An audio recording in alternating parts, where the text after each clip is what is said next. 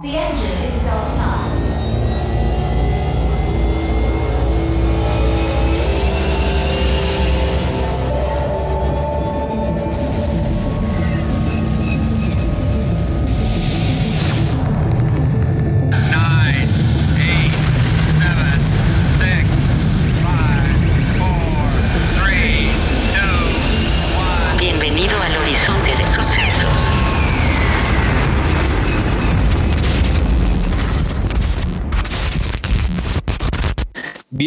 Bienvenidos a un nuevo episodio de Horizonte de Sucesos. Qué bueno que nos acompañan en una emisión más. Yo soy Camel y estoy a- acompañado, como siempre, de manteles largos de mi querido Peralta. ¿Cómo estás? Muy bien, mi hermanita. ¿Y tú? Todo bien, todo bien. Una semana chambeadora, pero todo bien. ¿Qué tal las Hoy vamos lluvias? a hablar, pues densas, ¿no? La verdad es que sí están bien complejas. Eh, ya sabes que cuando llueve cae una gotita y la gente se vuelve loca, ¿no? Realmente uno se atonta manejando, pero bueno, son cosas que uno tiene que aprender, con las cuales uno tiene que aprender a vivir en esta ciudad, ¿no? Así es. Uno de los grandes males de nuestra ciudad. Exactamente. Oye, y hoy eh, vamos a hablar eh, de una película que tiene que ver con un transporte público, pero un transporte público de, primer mundo, ¿no? Realmente es muy diferente a lo que tenemos aquí. Eh, pero es esta película Bullet Train o el tren, el, creo que sí, la traducción es tren bala, ¿no? Así es, tren bala. El tren bala en donde pues eh, vemos a varios actores y actrices reconocidos. Una apuesta interesante ya vamos a estar platicando alrededor de esta de esta película. Entonces no sé si te gustaría empezar ahora sí que por el principio querido Peralta. Antes de seguir, eh, les comentamos que estamos estrenando una nueva sección en nuestro podcast con lo más relevante del mundo del cine y la televisión. Entonces, vamos para allá.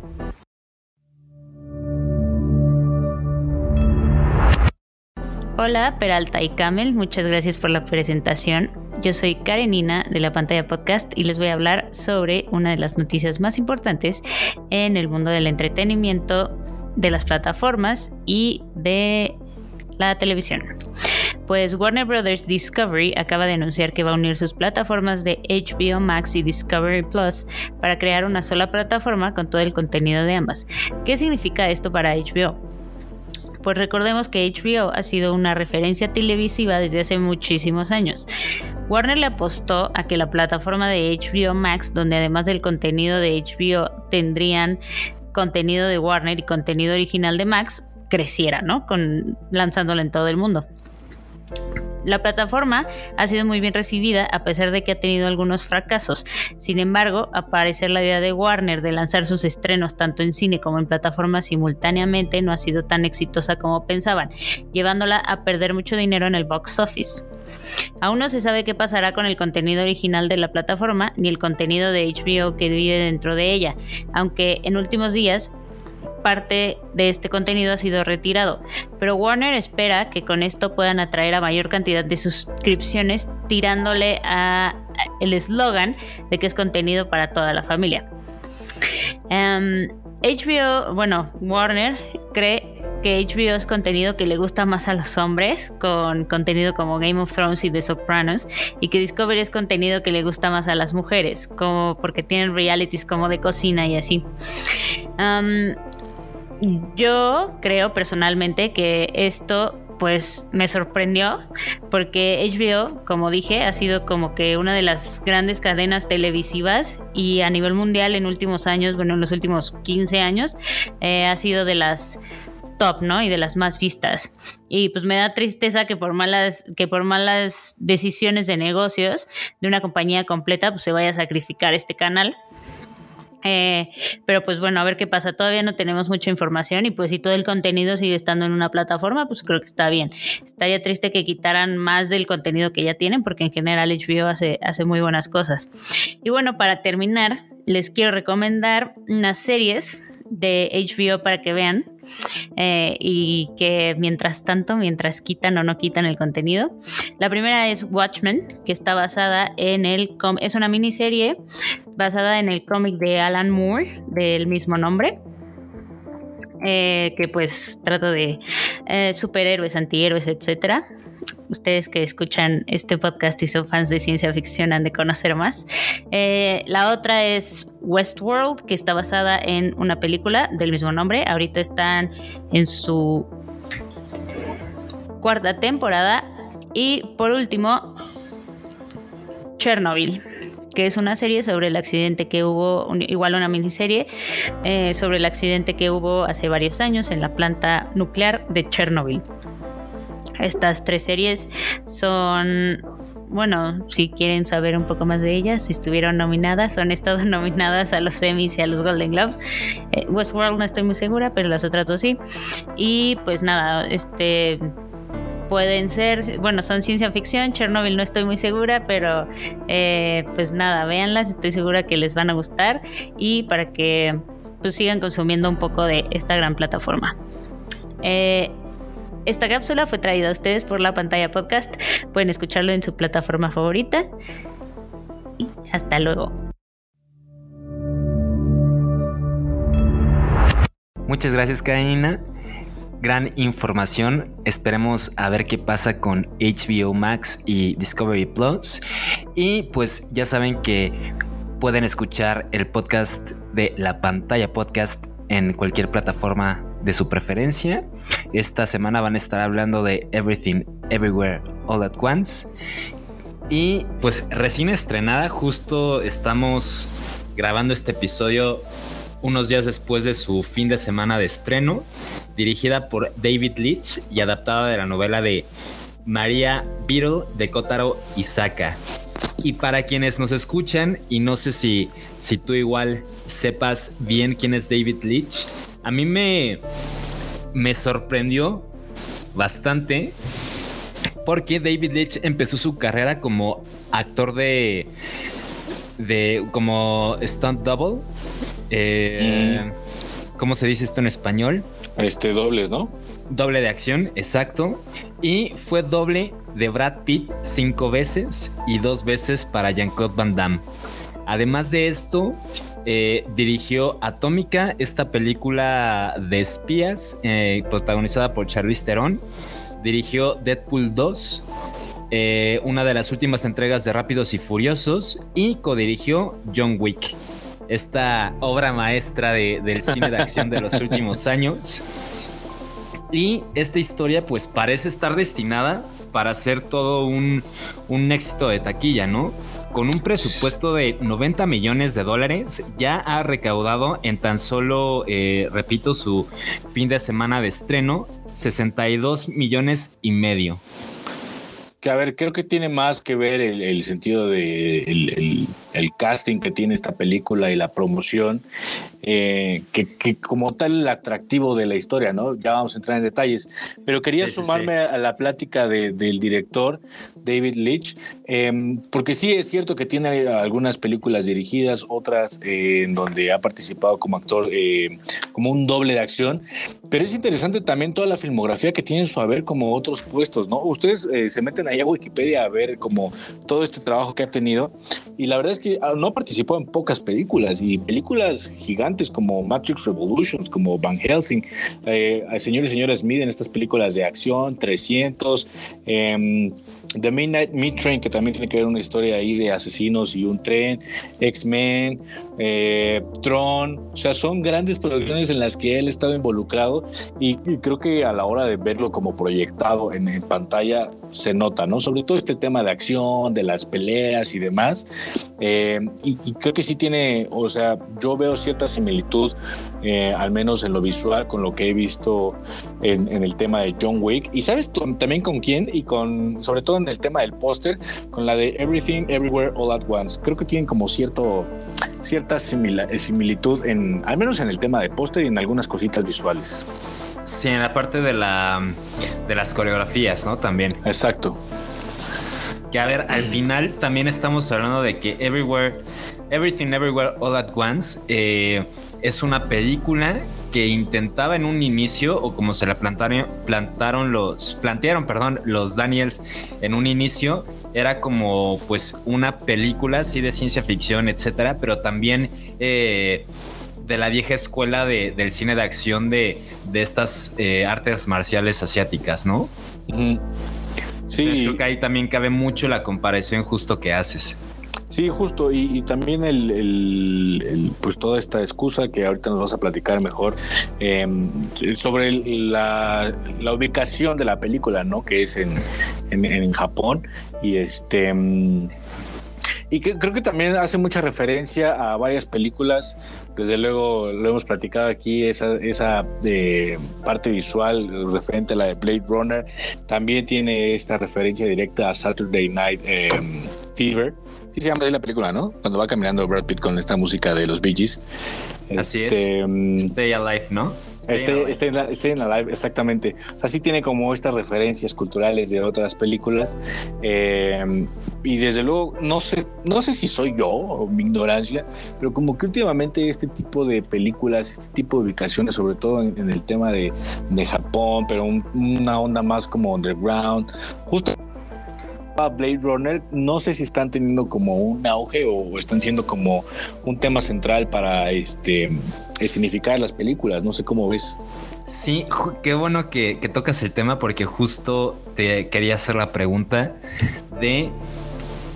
¿Tú piensas que Tren Bala es un blockbuster más porque para allá va? ¿O una película de acción más? ¿O, o notas justo algo, digo, más allá de lo que mencionaste de Japón, algo, algo más en, en la película en general? Mira, yo creo que sí tiene como un, un extra en, ser solo una película de acción, ¿no? Como que te, lo que te decía este tipo, y que tú decías también el tema de lo de las coreografías, los ambientes orientales, y, y al final como irte platicando esta historia no de manera como cronológica, sino irte descubriendo como paso a paso eh, hacia dónde vamos, ¿no? Eh, y creo que eso sucede también en la de Everything Everywhere All at Once, y creo que no es como una cualquier película de acción como lo podría ser en su caso, no sé si viste esta película de Ambula- Ambulancia con Jake Gyllenhaal y nuestra querida y hermosa Isa González, que eso literal es una película de acción y ya, ¿no? Pero esta sí como que tiene Sí, ese sí, plus, creo yo. Sí, pero más allá de lo que mencionaste, que estoy completamente de acuerdo, yo lo preguntaba porque sí noté mucha similitud. Yo sé que a lo mejor no estás tan familiarizado con, con el tema, pero noté una gran similitud con, con el anime en general. Mm. Y eh, esto me, me saltó mucho, digo, desde cómo está estructurada la, la historia, obviamente tomando como, como base esta, esta novela que ya mencionamos de, eh, de Kotaro Isaka, que por supuesto que es una influencia eh, japonesa para la película, pero más allá de eso, eh, creo que tiene que ver con, con varios con otros temas también. O sea, por ejemplo, no sé si te si has notado que desde hace algunos años, digo, cuando se lanzaron las plataformas de streaming, obviamente eh, con Netflix a la vanguardia, pues tú veías series, producciones norteamericanas en su mayoría, ¿no? Conforme fue pasando el tiempo y conforme fueron llegando otras plataformas, eh, incluso ya hay una plataforma únicamente de anime, eh, se fueron cargando eh, este tipo de producciones animadas y también live actions o producciones con, con actores y actrices reales orientales a los catálogos. Esto creo que tiene que ver, uno, por lo que decías, el auge que ha tenido sobre todo el anime, que digo, no es nuevo, desde los 80 ya estaba con Dragon Ball, etcétera. Algunos canales eh, de televisión de paga como Animax, eh, entre otros. Pero creo que se ha notado más y se ha proliferado más el consumo de, este, este producto eh, en los últimos años y a partir de las, de las plataformas de streaming. Y creo que eso tiene mucho que ver en que tenga tantas eh, similitudes con, repito, con un anime, sobre todo con dentro de la clasificación de los animes a lo que se conoce como un shonen. Eh, fuera de eso también en algunas otras partes eh, ya hablaré un poquito más a detalle eh, al ratito eh, podemos notar también estas, estas influencias pero por eso por eso lo preguntaba. Sí, también lo que hemos platicado aquí, ¿no? El, el hecho de quitarle ese estigma a, a este tipo de productos, porque ya sabes que aquí decíamos que los tacos nada más consumían este tipo de cosas. Y en realidad cuando vas explorando y vas viendo ese tipo de productos, dices, bueno, pues hay otro tipo, o hay otras maneras de contar historias, hay otras maneras de ver las historias, ¿no? No necesariamente como estamos acostumbrados con el cine occidental. Y me parece que eso es como la parte interesante, ese plus que se le puede dar a una película cualquiera de acción. Exacto. Y también creo que eh, no es algo nuevo que intenten las, las casas productoras norteamericanas. Digo que en este caso es Sony, la, la productora y distribuidora de la película, eh, que pues, obviamente tiene su origen allá en, en Japón. Pero eh, ya habíamos visto, por ejemplo, un intento de adaptación de Dragon Ball con, con esta película de la primera década de los 2000, no recuerdo exactamente el año, Pero estaba horrible, ¿no?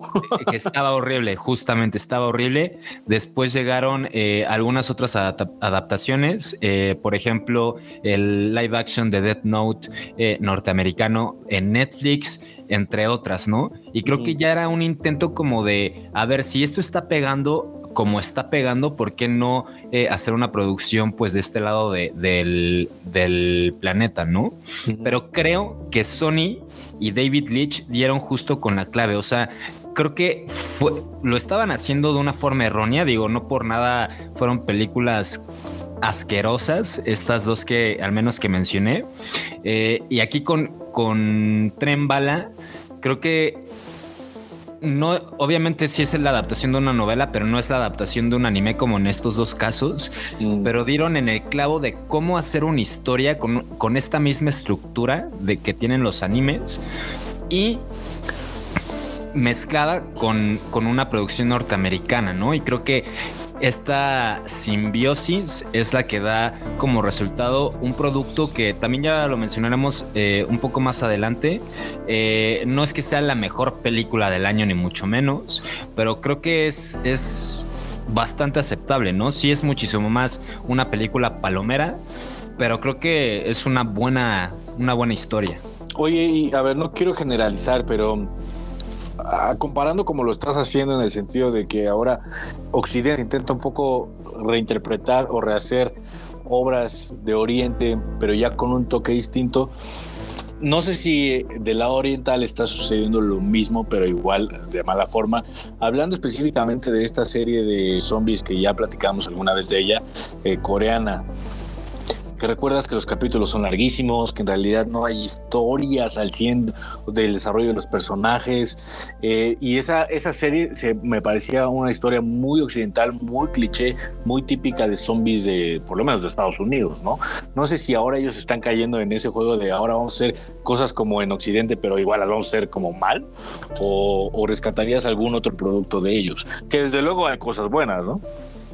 Sí, creo que lo más rescatable es el live action de Cowboy Bebop de Netflix, que al final tampoco le fue tan bien, ya, o sea, fue cancelada después de la primera temporada, pero creo que de lo que he visto de estas adaptaciones es lo, lo más rescatable. Fuera de eso, cabe mencionar que eh, no recuerdo el autor.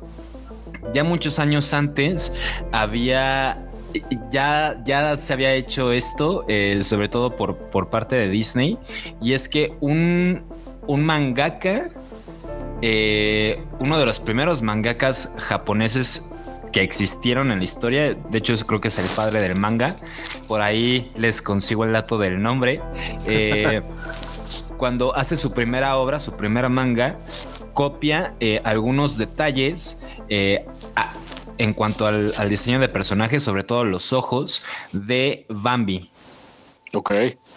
de Disney. Entonces, por eso es que ahora vemos en el anime, sobre todo, este tipo de personajes con ojos eh, grandotes, etcétera. Viene de ahí, viene de Bambi. Entonces, después de esto, eh, el mismo autor hace una otro manga que a, a- a su vez fue adaptado al anime que se llamaba Yan Guru Taitei, eh, o en español Kimba el León Blanco. Ah, claro. que es prácticamente la historia del Rey León. El de Rey hecho, León, pues el sí. personaje se llama Kimba y, y en el Rey León se llama Simba, etcétera. Es, es prácticamente un plagio. Obviamente tuvo muchísimo mayor éxito el Rey León y también hizo un manga, eh, perdón, un anime eh, sobre Tarzán. Obviamente tomando la historia original pero llevándola a la animación que después de muchos años también lo haría Disney, ¿no? Entonces esto ya se había ido y creo que no les fue bien. Creo que ahí no fue tanto como una adaptación de- del anime, sino más bien justo fue una... eh, pues una copia más bien, Mm, pero cambiándole las cosas, cambiándole obviamente la técnica de animación y entre otras. Eh, pero bueno, también está este, este antecedente que, pues, que sería también otra de las cosas rescatables, ¿no? Que a ver, creo que eh, pues no es como descubrir el hilo negro, no, no aventarse una historia de la nada. Yo recuerdo muy bien que en la universidad un maestro me decía, a ver, ustedes no van a descubrir el hilo negro, normalmente lo que ustedes ven en pantalla casi siempre se repite, casi siempre son las mismas historias torcidas de alguna manera, pero en realidad pues sí, en esencia casi siempre es lo mismo, ¿no? Y creo que coincido con muchos, coincido mucho con ese punto y creo que no está mal como inspirarte en, en lo que están haciendo otros lados del mundo, pero creo que sí hay ciertas cosas que debes respetar en el sentido de no darle en la madre a la obra, ¿no? Y el caso Sí, sí, particular del que ya lo dijiste, Dragon Ball Z, ese sí fue una verdadera aberración, así ya no tengo más palabras para describir eso, ¿no? Entonces también creo que es difícil eh, el acercarte, no debe ser el acercarse por el acercarse a este tipo de productos, ¿no? Es creo darle su tiempo, conocerlos, eh, bajarlos como muy bien para entregar un producto que si bien no es, por ejemplo, oriental, pues que sí tenga esos tintes, ese como respeto a ciertos aspectos que, que esa obra original tenía, ¿no? Sí, sí, sí. e incluso darle tu propio toque, ¿no? Claro. O, o esta parte de, de tropicalización, que creo que en Tren Bala lo hacen muy bien. Mm. eh, pues también es, es, tiene su complejidad, ¿no? O sea, en el caso de, ya entrando un poquito más eh, en, en la comparación en cuanto a la novela, digo, no la he terminado porque la empecé a leer ayer, Mm, pero eh, los personajes obviamente en la novela son todos eh, japoneses, ¿no? No hay ningún eh, Brad Pitt, no hay ningún eh, Bad Bunny, etcétera. Pero, pero creo que en este sentido lo, hace- lo hacen bastante bien, o sea, si les dan su, su tropa- una tropicalización adecuada. Lo único que por ahí me- me hace un poquito de ruido es que el, el antagonista, por así decirlo, que en el caso de la película es Muerte Blanca mm. o White Dead, eh, en la historia, repito, pues es japonés. Lo que me hace ruido es que lo hayan hecho ruso, ¿no? Ok. Creo que tiene mucho que ver con, con la situación o el contexto eh, actual que se vive en el mundo. Eh, ¿De qué año es la novela, sabes? la novela es del 2010. De Ah, hecho, es bastante nueva. Es bastante ya también nueva. había tenido una adaptación al cine japonés, la japonesa, la adaptación. Eh, y ahorita se, se hace esta, esta nueva adaptación. Yo pensé que era más vieja la novela, la verdad, porque normalmente ese, ese tipo de cosas suceden, pero este, pero sí, sin duda, como decías, rescatando un poco el hecho de que creo que sí es una apuesta un tanto distinta, ¿no? Que también eh, es, es- literal es eso, es una apuesta, porque presentar este tipo de cosas de repente a un público que está acostumbrado a cierto cine con Brad Pitt, por ejemplo, eh, de repente sí es como rechazo, ¿no? Y creo que eso se balancea muy bien trayendo a la cartelera personajes como Bad Bunny, que en su perra vida ha actuado, y lo meten ahí 10 minutos de la película y ya con eso pues atraes a más público, ¿no? Y sobre todo de otras edades. Un gran marketing. Exactamente. con nuestro querido conejo malo. Digo, no es queja, ¿no? Pero eh, pues yo creo que va más por ahí que por ser un gran actor. O sea, ¿cuántos actores no conocemos? Por lo menos ya no fue este, el, el ¿cómo se llama? ¿El machete? ¿Se llama? No, es. Ah, se me fue el nombre, pero sí, sí, sí. Eh, O sea, por lo menos ya no fue ese güey como el malo eh, México-americano, ¿no? Al menos ya le variaron. Ahora metieron ahí a un puertorriqueño que, bueno, para el parecer tenía raíces mexicanas por alguna razón. Sí, sí, sí. Este sicario de, de un cartel mexicano, ¿no? Exacto, exacto. sí, exacto. Oye, y ya entrando a la historia tal cual, creo que eh, lo, lo más importante es que, eh, bueno, para empezar la sinopsis, este thriller fantástico, de ahí que lo estemos abordando, eh, de acción slash anime, sigue la historia de Ladybug, interpretado por Brad Pitt, un mercenario con mucha mala suerte en plena rehabilitación psicológica, quien es reclutado para efectuar el robo de un maletín en el tren bala de Japón. Durante su misión, cruza caminos con asesinos como Tangerine, interpretado por Aaron Johnson, eh, Lemon, interpretado por, por Brian Tyree Henry, Prince, interpretada por Joy King, Aguijón, interpretada por Sassy Beats, El Lobo, interpretado por Bad Bunny, Muerte Blanca, interpretado por Michael Shannon, El Anciano, interpretado por Hiroyuki Sanada, que es bastante también reconocido dentro del, cine, sobre todo del japonés, y Kimura, interpretado por Andrew Koji.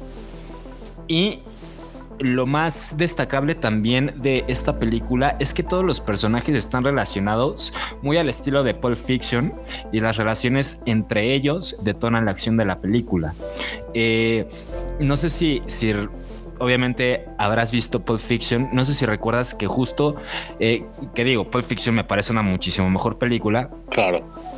Pero que igual intenta, se mete mucho este Tarantino con, con la estructura narrativa, con la temporalidad de la obra, te va, te va aventando fragmentos de diferentes historias en eh, un orden no cronológico y al final pues eh, ves que todos estos personajes terminan estando eh, relacionados en, en alrededor de la trama de la película, ¿no? Que es Sí. prácticamente lo que pasa aquí. Y también, justo cuando te estaba dando como las referencias estas de, de Saturday Night Fever y demás, también es, es una, creo, referencia clara a Pulp Fiction y a los personajes que hacen Travolta y Samuel L. Jackson en el caso de Mandarina de Aaron Taylor Johnson y de Limón sí, con sí. Brian Tyree Henry, ¿no? Es completamente, son esos dos personajes y hay que decirlo que estos dos también lo hacen muy bien. Yo ubico a Brian Tyree Henry de la serie esta Atlanta, que es sobre la vida de un rapero ahí muy underground que quiere crecer y quiere desarrollar su carrera. Eh, y él es el rapero, él hace el rapero Paperboy y está con este Sí, Donald sí. Glover. Es una gran serie, es muy entretenida, también sale ahí Sassy Beats, pero sí una influencia total que, que, que, que se ve muy marcada y que eso también como que le da un elemento extra que dices, no mames, yo topo esta escena, ¿no? O sea, sé más o menos cómo se manejan estos Sí. personajes porque son muy similares, güey. Sí, además yo recuerdo a, a este actor, Brian Tyree, de El Agente Cody Banks. Creo que esa nunca la vi, güey. Era este, el Malcolm, ¿no? Sí, era este Frankie Muniz, ¿no? Se llama. Sí.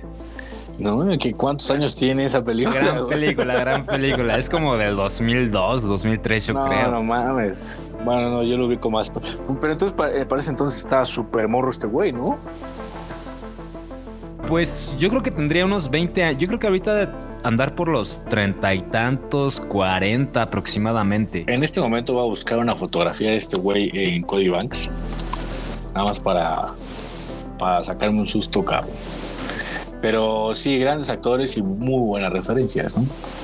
Sí, sí, sí. Y para volver con el tema de las relaciones, eh, obviamente aquí todo e- es, es bien, es bien raro y por ahí creo que sí, sí hay algunas lagunitas en cuanto a, la historia, que digo, no, no por eso le hacen una mala película, pero todo gira en torno, eh, en un principio, a, a Prince, esta personaje, esta asesina interpretada por Joey King. Después te das cuenta que que no es sobre ella, sino que todo gira alrededor de la muerte blanca y él es quien eh, pues generó todo, toda la trama, ¿no? De, la historia. Y lo que me parece peculiar, que esto incluso ni siquiera eh, es similar a lo que pasa en Pulp Fiction, es que nuestro protagonista eh, realmente no no, este, no está tan vinculado con, con, el, con el origen de la trama, ¿no? O sea, no pasa tanto por él, sino más bien él termina siendo un eh, invitado, por así decirlo, a la historia. Sí.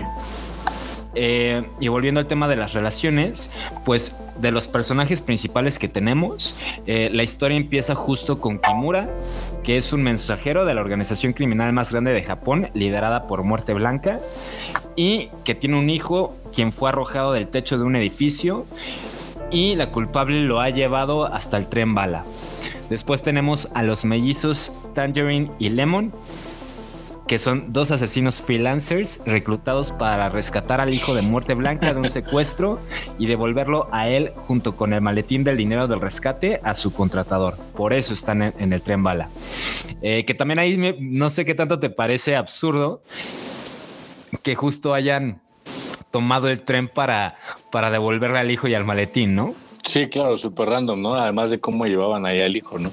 El hijo también Sí. es, es un actor, eh, pues medio famosón, pero que con esa greña y demás. eh, estuvo Logan Lerman. Ah, exactamente. Oye, nada más paréntesis, estaba viendo, creo que nos confundimos de actor, el, en el de Cody Banks creo que es otro, eh, distinto al, a este, ¿cómo se llama? A Brian Tyree. Ok, ok. Sí, dije, no, imagínate lo joven que estaba, porque ya busqué la foto y no me parece, y no sé cómo se llama este, ahorita les digo el nombre de este. Iba a ser un chiste racista, pero no quiero que cancelen. Yo por eso también estuve como muy pausadito. Después tenemos a Aguijón, quien es una asesina especialista en fármacos reclutada a través del internet para asesinar al hijo de Muerte Blanca en el tren bala. Eh, Lobo es un sicario mexicano que llega al tren bala en busca de venganza contra la asesina de su esposa y el mesero que le ensució el traje. Eh, Prince es spoiler alert, la hija de Muerte Blanca, quien busca atención de su padre en el tren bala. El anciano es un asesino traicionado por Muerte Blanca en sus eh, ayeres. Muerte Blanca es el líder de la organización criminal más grande de Japón, quien busca venganza por la muerte de su esposa. Y Ladybug es un agente especialista en robos que pa- parece que su mala suerte hace que las personas con quienes se encuentran en sus misiones mueran de formas extravagantes y fue reclutado para robar el maletín de dinero del rescate del hijo de Muerte Blanca en el tren bala. Y- Parece, dime, dime. No, y, y que pues al final todo, todos estos pues se relacionan. Obviamente, quien creo que, como lo mencionabas en un principio, quien está un poco más separado de la trama. De hecho, en la parte ahí de. eh, ya de la conclusión de la historia, pues tampoco como que hacen mucha referencia a este personaje que es el lobo, interpretado por Bad Bunny. Y, pero incluso él tiene, eh, pues sí desencadena otras situaciones, ¿no? O sea, el hecho de que, eh, o sea, es él quien le da la información de forma accidental a Ladybug de, de quién es la, pro- la probable eh, o posible eh, asesina del hijo de, de Muerte Blanca, ¿no?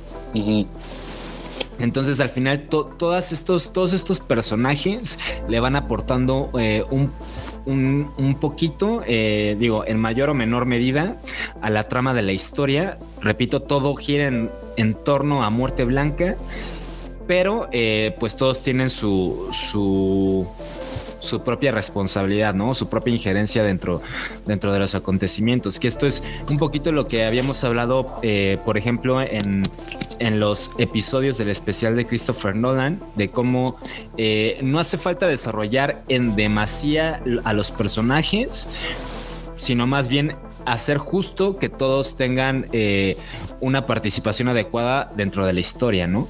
Sí, y justo quería abordar el tema de la manera de contar este tipo de historias con varios personajes que al final tengan como mucho que ver.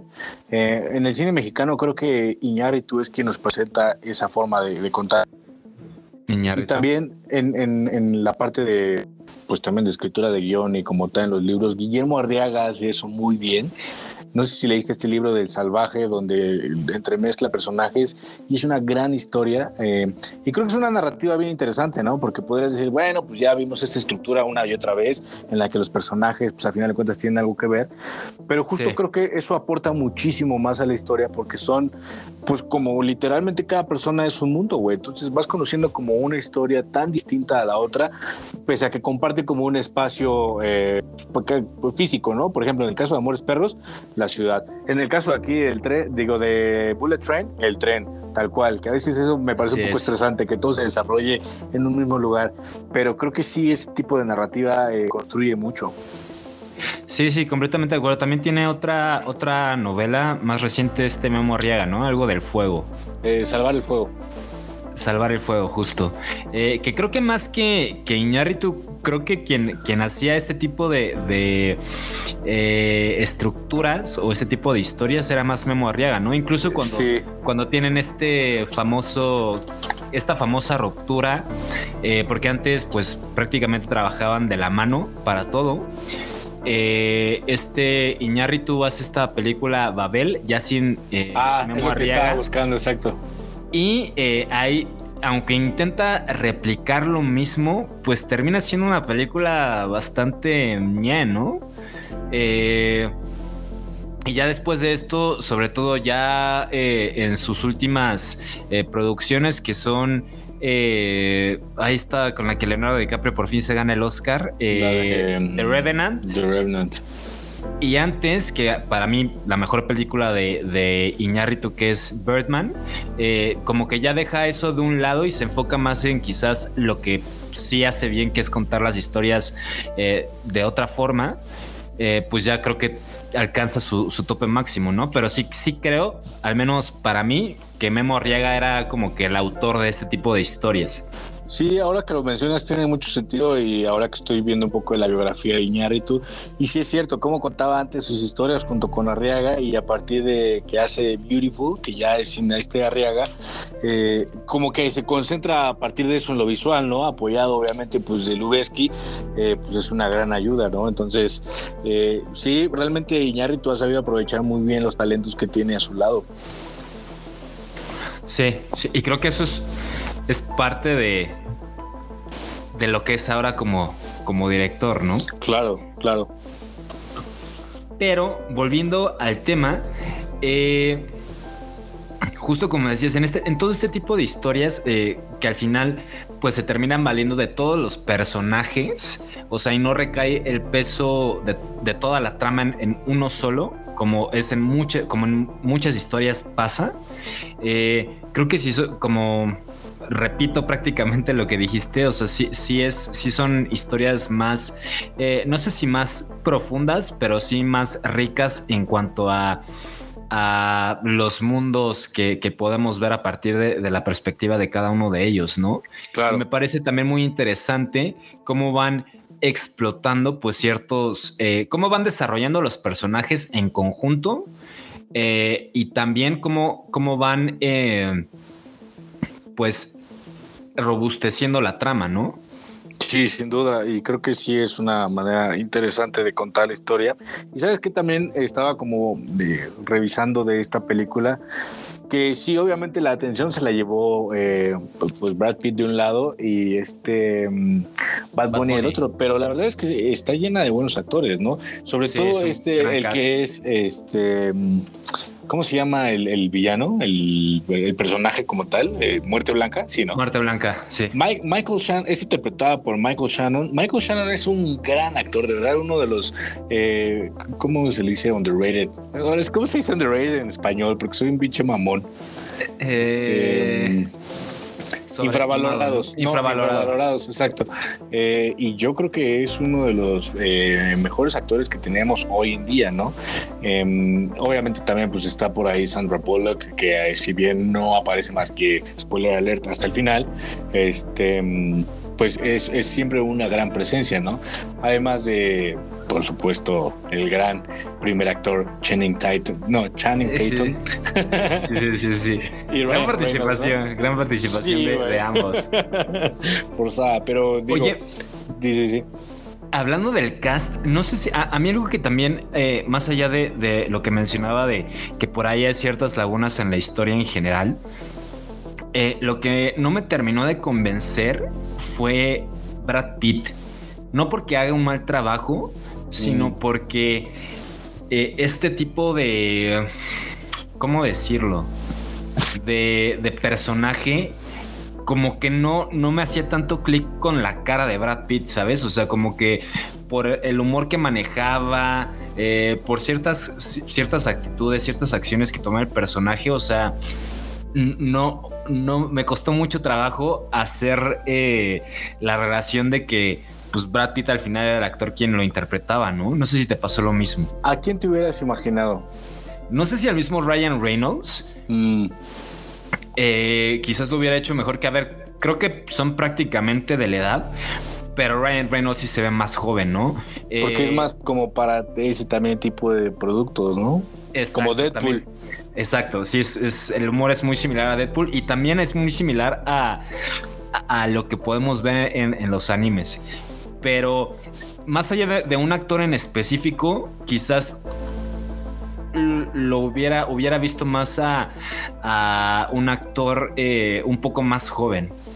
Ok, sí puede ser, ¿eh? Porque hasta en la vestimenta y eso como que no manchaba con, con Brad Pitt. Como sí sucede, no sé si viste esta película de Once Upon a Time in Hollywood de Tarantino, Mm. que Sí. Brad Pitt nació para ese personaje, güey. Aunque era un doble, nació para ese personaje. Sí, sí, sí, sí, sí. Gran película también, gran película Gran también. película, güey, gran película. Aunque, aunque la crítica diga que no es de las mejores de, de Tarantino, a mí sí me parece top 3 por ahí. Es una gran- es que también Tarantino tiene muchas de donde escoger, entonces es complicado. Sí, sí, sí, es complicado. Y volviendo ya al tema de, las referencias de al anime. Yo no sé, o sea, obviamente ya, ya mencionamos la parte del marketing y que pues puede ser como que la nueva fórmula, ¿no? Para, para hacer un producto eh, muy consumible, para hacer un blockbuster, etcétera. Pero eh, creo que se le puede dar dos lecturas a esta película. Una es, como ya dije, como eh, una película que está buscando ser eh, un blockbuster o una historia que está buscando ser un blockbuster. Y la otra es eh, una película que termina siendo como un abrazo o como quien diría una carta de amor para, para el mismo anime, ¿no? Ahí creo Exacto. que depende qué tan romántico no seas, es como lo puedes interpretar, pero, pero a mí me parece, o sea, por ejemplo, en, este, eh, cada que, que nos van presentando un personaje nuevo en la historia, ves que te ponen como que el titulito del personaje, bueno, el nombre del personaje, tanto en inglés como, como en japonés, etcétera. Esto es algo que, que se ve mucho eh, en el anime, sobre todo en los, en los openings. Eh, es la forma en la que normalmente nos lo presentan. Ahorita recuerdo eh, dos animes de, del mismo creador, que es Durarara y Bacano, así se llaman las, los, las dos series. Y que así son los openings, así te los van presentando. O sea, es eh, la toma del personaje, como que la congelan y te ponen ahí el nombre.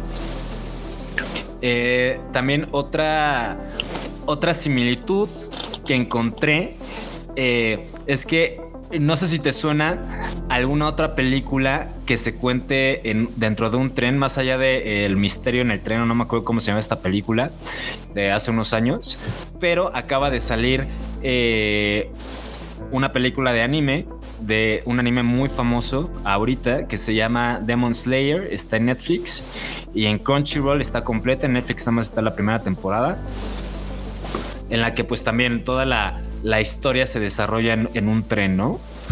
Eh, por ahí también, por ejemplo, la espada de, del anciano es, al menos para mí, un guiño bastante grande a las espadas que utilizan en, en este anime de Demon Slayer.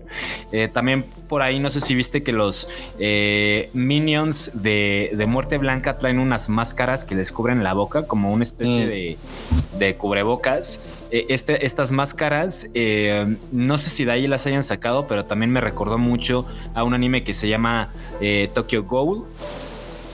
Y eh, ¿qué otro anime por ahí me, me recordaba? Pues creo que son, son lo- los más los más famosos o los que más me, se me vinieron a la mente. Y repito, también la parte del humor que manejan en, en la película también me, me hizo recordar a, varias, varias producciones japonesas. Y, y también, o sea, creo que además de la lectura de que si es un blockbuster o no y de ese como abrazo al, al- anime, eh, creo que también es- está una tercera lectura que podría ser justo la apertura hacia el anime para eh, un- una gran parte del especta- de los espectadores que pues no topan y no, no tienen ni idea de nada del anime, como es mi caso. Pero es como un, primer acercamiento, ¿no? De a ver por qué están presentando, por ejemplo, los nombres de esta forma, o por qué están sucediendo ciertas cosas, o por qué están haciendo referencia a X cosa, y te vas metiendo más, más, más y más para ir, pues justo descubriendo ese mundo, ¿no? Que, como te decía, ya se le quita el estigma eh, de que nada más es para tacos y demás, y que hay un mundo de historias ahí que la verdad es que están esperando a ser exploradas por infinidad de personas, ¿no? Sí, sí, sí. Y también eh, esta parte en la trama. Que no, que digo, o sea, al final creo que todo se entrelaza eh, entre las esposas tanto del anciano como, como de muerte blanca, ¿no? Que son, pues al final quienes terminan eh, protagonizando esta batalla final, que también la batalla final me parece también sacada de, de cualquier anime shonen que te puedas imaginar, incluso del mismo Demon Slayer eh, se me vino mucho a la mente también, bueno, en esta, en esta parte también. Eh, también es una de, las fórmulas o este tipo de, de de backgrounds de los personajes. También son muchos muchos de los lugares comunes que se ve en los animes, ¿no? Y, y sí estoy de acuerdo contigo en la parte de la apertura y hasta cierto punto, eh, sí por un lado la apertura para quienes siguen sin, sin consumir tanto, que creo que ya no so- son tantas personas, ¿eh? incluso tú, eh, pues ya has visto Akira, ya has visto Paprika, etcétera creo que ya es más bien como la consagración de, de este tipo de historias. Sí, coincido. Tiene, tiene mucha razón y no sé, por ejemplo, no sé si en un futuro vaya a suceder que justo estas películas como Akira, como Paprika, sean exploradas desde el mundo occidental em, de una buena forma, ¿sabes? Pues, obviamente estoy hablando de un live action, pero un live action bien hecho, no un live action tipo Dragon Ball Z y tenernos que aventar ese tipo de mamás en el cine, ¿no? Em, Bodrios. Exactamente, de Bodrios, lo dijiste mejor que yo, yo fui un poco más allá, pero sí, creo que este tipo de historias, este tipo de apertura te da para mucho más, eh, incluso no necesariamente para literal refritear lo que ya existe, ¿no? Sino para explicar, digo, para explicar, para explorar y buscar como otras historias y otra manera de contar las historias. Ya vimos que contar historias a través de los personajes suma un montón, ya vimos que contar historias de cualquier otra forma, eh, por ejemplo, de orden cronológico, suma un montón, o al revés, ¿no? Que vayan corriendo como atrás en el tiempo también suman. Entonces, realmente sí hay formas de hacer las cosas distintas a las historias que ya conocemos, que decía al principio, pues son historias que a todo mundo le han pasado, son historias muy similares. Lo interesante es cómo construyes la narrativa de esa historia. Sí, exacto. Y eh, por cierto, por ahí, hablando de, de si podríamos ver más historias eh, de anime traídas al cine occidental, eh, este Taika Waititi estaba buscando hacer una adaptación eh, o una readaptación a un anime que ya fue adaptado a una película de Hollywood. Solo que no recuerdo qué película fue exactamente, pero eh, pues, también estaba ahí en, en pláticas. Y también eh, ot- otro punto a destacar es la parte de eh, lo que mencionaba en, creo que fue en el episodio de Inception o en, uno de los episodios pasados, como ya, creo que fue en el de, en el de Thor, eh, como ya empieza a ser una referencia muchísimo más grande el anime en general para pues Sí. eh, muchos de los directores, muchos de los guionistas, de los escritores incluso, eh, que empiezan a, a contar sus historias, ¿no? Que digo, ya existían este, estas personas de, no tan de la vieja escuela, pero eh, sí más, más veteranos, como el caso de Guillermo del Toro, que siempre ha sido un aficionado al, al anime en general y, y a este tipo de historias, a los cómics, etcétera, eh, que ya, lo, ya las usaban como referencias, pero creo que ahorita sí se ve muchísimo más en todas las películas. En, en Thor, por ejemplo, vemos esta eh, escena en la que pues literal es idéntica cuando Thor va, va corriendo y va, va vas viendo todo su paso por el tiempo de- desde niño hasta el Thor actual es muy similar a lo que vemos en un opening de un anime muy famoso que es Naruto, ¿no? Claro. Eh, también con el protagonista, etcétera. Entonces, pues, creo que creo que sí, todos los caminos apuntan todos los caminos apuntan al anime. Todos los caminos llevan a Japón. Al parecer ya cambiamos el destino, ya no llevan a Roma, sino a Japón. Pero qué bueno, o sea, porque no sé si a ti te pasó. A mí cuando me empezó a interesar el, cine, obviamente todo parte de, del, del cine estadounidense. Pero justo te vas interesando más y por algunos eh, directores vas conociendo a otros directores, directoras y directores para que no haya ahí como la excepción. Eh, y obviamente vas abriendo como ese, ese panorama, ¿no? Ese horizonte de, de lo que Sucesos. eh, de sucesos, exacto. Ese horizonte de lo que tú, de lo que tú conoces de cine y pues vas descubriendo historias maravillosas, vas descubriendo trabajos bien cabrones de los que pocas veces se habla o de los que normalmente no se habla, eh, pues porque no le interesan a la gente, pero no le interesan porque no los topan, ¿no? Entonces la idea es como ir conociendo, ir descubriendo este tipo de cosas y creo que Bullet Train cumple muy bien con ese, eh, ese acercamiento y esas referencias tanto al cine eh, estadounidense como al anime. Sí, completamente de acuerdo. Y ya para, para cerrar, creo que el tema más destacado de, de la película, no sé qué tanto lo abordan. eh, creo que se aborda muchísimo más en, en la novela. Es esta parte de la suerte, ¿no? Incluso con, con esta parte de, de el apodo que le dan al, a, a Brad Pitt, al personaje de Brad Pitt como Ladybug, eh, que él piensa que es como un, un buen augurio, que, que las, que las Catarinas le dan, eh, o sea, son símbolo de la buena suerte. Eh, pero al final, pues, desde un principio se te plantea que el personaje de, Brad Pitt, Ladybug, siempre, siempre carga con esta buena dosis de mala suerte y al final eh, todo termina en que pues igual y la suerte es algo más allá de que, que le pertenezca a una persona, ¿no? O que nos pertenezca como personas, ¿no? O sea, no es que tú tengas mala suerte o buena suerte, eh, etcétera, sino algo más parecido como al karma, o sea, que es como una fuerza que está eh, presente, más quizás entendido como el azar, quizás en este caso, Mm. eh, que al final pues depende de tu interpretación de, de cómo lo vas a ver, si es bueno o malo, ¿no?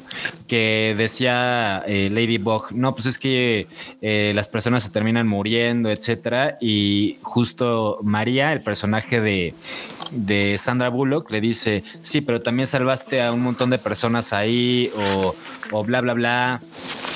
Y pues eso también puede ser buena suerte para ellos, ¿no? Le trajiste buena suerte a ellos, e incluso lo que le menciona el anciano de que eh, de que las, las mariquitas, las catarinas, no, no son este. No son tanto como un símbolo de buena suerte, sino más bien son seres que absorben la mala suerte de los demás para que tengan vidas buenas, ¿no?